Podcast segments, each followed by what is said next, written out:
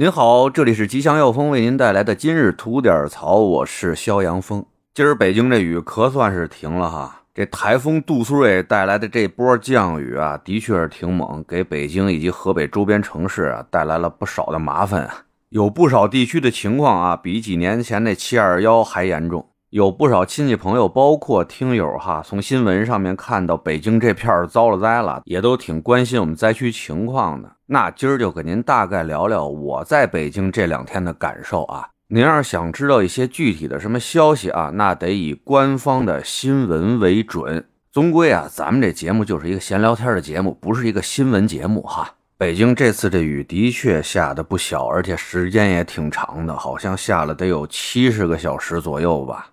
我们北方这边啊，能连续那么长时间下雨的情况不多。这回呢，不但时间长，而且降水量也是相当大啊，已经明显超过几年前那七二幺遭灾那次了。但是住城八区里边居民感觉吧还行，虽然很多地方都有积水的情况出现吧，但没怎么太影响大家的正常生活，至少没停水停电什么的呀。外卖小哥也大都坚守在自己的岗位上啊，这几天好像订单还多了不少，但是什么少了？催单的少了。有媒体采访这外卖小哥哈，说这几天基本上没有催单的情况出现。哎，咱老百姓还都是挺通情达理的，您说是不是？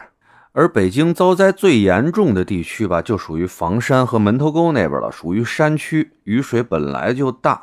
又赶上一些山洪爆发呀，一些河道的泛滥，所以那边遭灾的确是挺厉害的。我也在网上看了不少这种视频哈，呃，的确是挺揪心的。到现在为止呢，北京这块应该是死亡十一人了，其中还有两个人呢是参与救援的工作人员，这也的确是挺遗憾的哈。咱在这儿呢，先对逝者表示哀悼。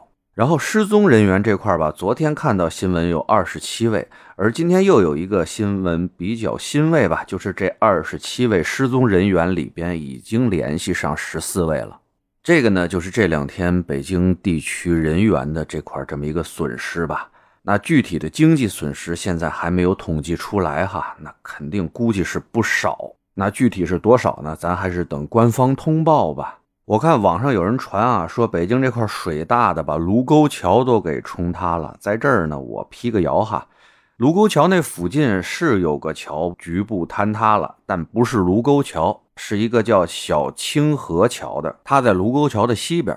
没记错的话，好像是第四个桥墩子和第五个桥墩子之间的那个桥面给冲垮塌了，还掉下河里几辆车。还有网上传嘛，说这次故宫啊，六百年的故宫从来没淹过水，这回也淹了。这种说法吧，不能完全算谣言啊。那至少这次故宫的确是有积水，但它积水的主要原因啊，除了雨大以外啊，那就是排水系统里边垃圾太多了。那个地方去的人多嘛，那人多了，垃圾就会多。对吧？像什么矿泉水瓶啊、方便面桶啊、雨衣、雨伞、破塑料袋儿哎，甚至还有不少破旧衣服。哎，你说这是哪儿来的？有这么多乱七八糟玩意儿在那儿堵着，你说它能不积水吗？而且话说回来啊，六百年的故宫，雨大的时候积水也经常的啊，也很多次记录了。咱不要传的那么邪乎哈。这次呢，也是因为雨水的确太大了。不过话说回来啊，虽然有些积水，但是这紫禁城，咱这故宫照样是屹立不倒。哎，这个没多大事儿。但是有一家五星级酒店啊，在北京属于那种顶级奢华类的酒店，在门头沟潭柘寺那附近，叫戏坛酒店。这酒店在京郊游里边应该算天花板级别的了啊，一晚上随随便便都上万。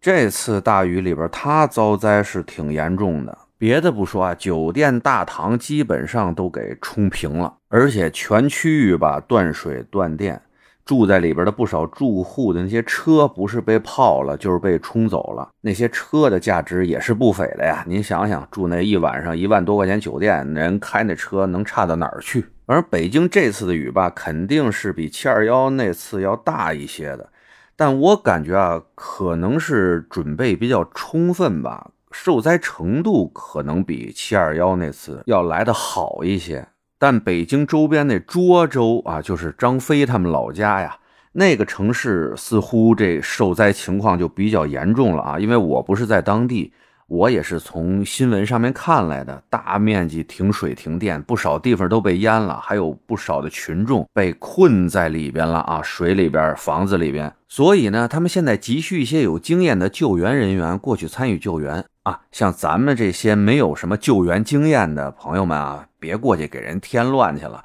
别一会儿忙没帮上，一会儿还让人家给救援了，这怪丢人的，是吧？那如果咱们想尽一份心的话，可以捐一些他们急需的物资。比如现在涿州那块儿就比较急缺一些船类啊，像什么冲锋舟啊、救生艇啊之类的东西。如果大家有心提供的话呢，我这里找到了一个救援协调指挥中心的四零零电话，您可以联系他们。我念一下哈：四零零八五四九幺九九，四零零八五四九幺九九。您要还没记住的话也没关系，我会把这个电话呢写在我们这条音频的评论区里边。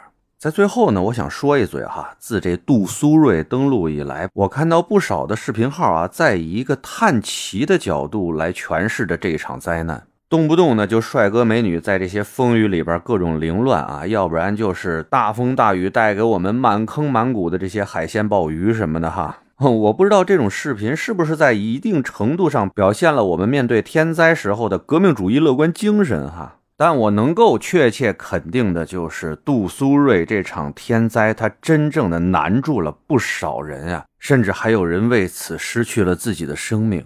而也就是这些真正被天灾难住的人，他们往往不会，或者说是没有机会拿出手机记录这一切，并把它发到网上来博取流量。而也恰恰就是这样的失声的大多数，才是我们更应该关注的人群吧。而我们在面对这种大自然的天灾的时候呢，是不是可以少几分的戏谑，而多几分的敬畏呢？